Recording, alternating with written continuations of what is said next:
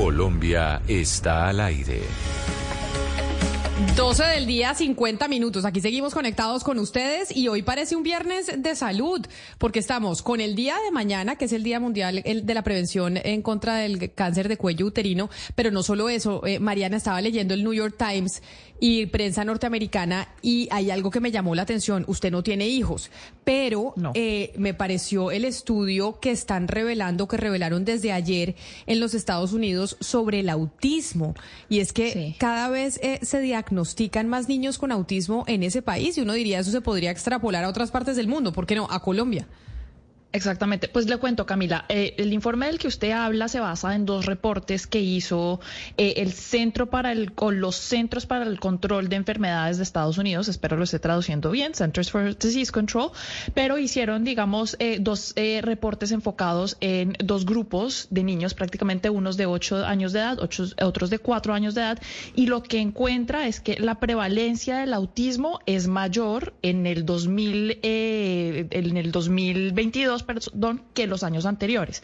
Entonces, uno de cada 36 niños en Estados Unidos en este momento, en esta última cifra que se reveló, tiene algún espectro de autismo. En el 2021 era uno de cada 44 y en el 2006, eh, por ejemplo, era uno de cada 110. Entonces, como usted decía, no es que haya una epidemia de autismo en este momento, lo que está pasando es que sí, los profesionales de la salud, los médicos y demás, están eh, haciendo haciendo una mejor labor al diagnosticarlo. Por eso es que tenemos más prevalencia de autismo, por lo menos en Estados Unidos. Pues vamos a preguntar en Colombia, porque yo creo que ese es uno de los, bueno, no quiero emitir eh, juicios y por eso vamos a hablar con el doctor Andrés Parra, que es eh, psicólogo y especialista en eh, trabajo con personas dentro del espectro autista. El doctor Parra además es parte de la Fundación Avante, que es intervención especializada en autismo. Doctor Parra, bienvenido, gracias por acompañarnos. Muy buenas tardes Camila y a todos los oyentes de Blue Radio. Antes de, irnos a hablar de este estudio que salió en, los Estados Unidos sobre lo que está pasando con el diagnóstico a los niños dentro del espectro autista, a la gente que no sabe, un niño autista es un niño que qué pasa con él. Bueno, eh, tenemos que, eh, digamos que, iniciar describiendo las características eh, de la condición. la, condición es una condición de origen neurobiológico no está establecido claramente, los estudios no son totalmente concluyentes de cuál sea eh, las causas, pero pues está claro que es eh, eh, con alto contenido genético. ¿sí? lo que se ha identificado es que pues las causas son muy variadas. ¿sí? Entonces, por eso se está hablando de dos tipos de autismo si hablo de, causas. El, autismo sindrómico es que es asociado a, un, otro síndrome, ¿sí? O el autismo idiopático es un autismo que no, no tiene claro, pues, realmente esa, esa como ese origen eh, a nivel genético, ¿sí? Y la, evolución de los síntomas se dan como en diferentes momentos. Eh, por lo general se hablaba de hacia los tres años, digamos que algunas familias me decían, Andrés, mira, a los dos años y medio el niño estaba bien, se acostó a dormir y casi que al otro día eh, estaba totalmente desconectado, no miraba, no se relacionaba, no reía, ¿sí? Eh, eso sucedía, pero hay otros casos en los cuales digamos que los chicos, eh, los niños desde bebés empiezan a tener algunos síntomas muy, muy específicos. Por ejemplo, la hipersensibilidad a ciertas texturas, a ruidos.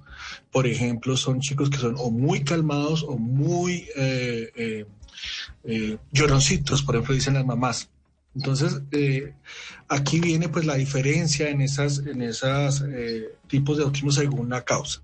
Y doctor, y en Colombia, en, Colombia, perdóneme lo interrumpo, a propósito del estudio que, que salió en los Estados Unidos de lo que pasó con la detección del autismo después de la pandemia, nosotros en nuestro país hemos podido observar algo frente a los niños autistas eh, en Colombia, es decir, como si el autismo hubiera aumentado por cuenta de la pandemia o algún fenómeno que se haya presentado por cuenta del, eh, de las cuarentenas.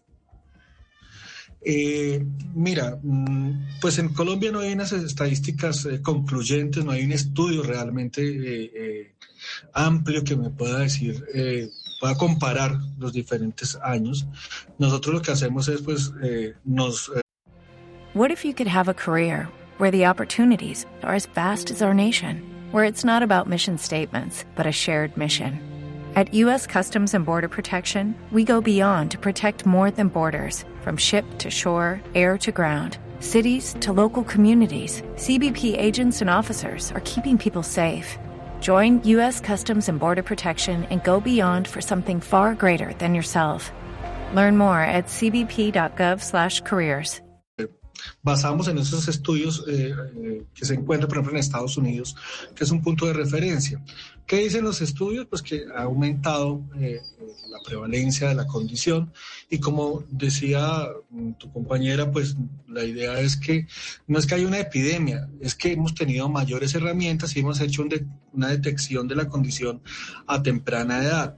¿sí? Eso, esa preparación, ese preparar a los profesores, no solo los profesionales del área de la salud, sino profesores o incluso cuidadores de los primeros años, eh, ha favorecido que de alguna manera se identifiquen los primeros síntomas eh, de alerta, ¿sí? que se relacionan con el área de eh, las dificultades en la comunicación gestual, verbal, eh, dificultades en la socialización y algunos comportamientos inflexibles, rutinas, intereses muy particulares.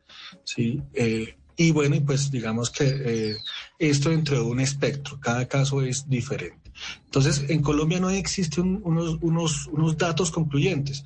Lo que sí existe, y pues, por ejemplo, prueba de ello es 2015, eh, se realizó un protocolo por el Ministerio de Salud en donde empezamos a acercarnos a, lo que es la, condición del autismo y en la actualidad en Colombia, ¿sí? Y se habló de qué hay que hacer, o sea, qué se entiende por autismo, cuáles serían las cifras aproximadas, ¿sí? Y pues digamos que la referencia es los estudios internacionales. Ok, y precisamente por eso nos parece importante llamarlo usted, por ese estudio que se conoció ayer en los Estados Unidos en horas de la tarde sobre el autismo en ese país y saber qué estaba pasando en Colombia con este con este fenómeno y este diagnóstico. Eso no, de pronto voy a hacer una pregunta que puede ser eh, muy evidente y que tal vez parte de mi ignorancia.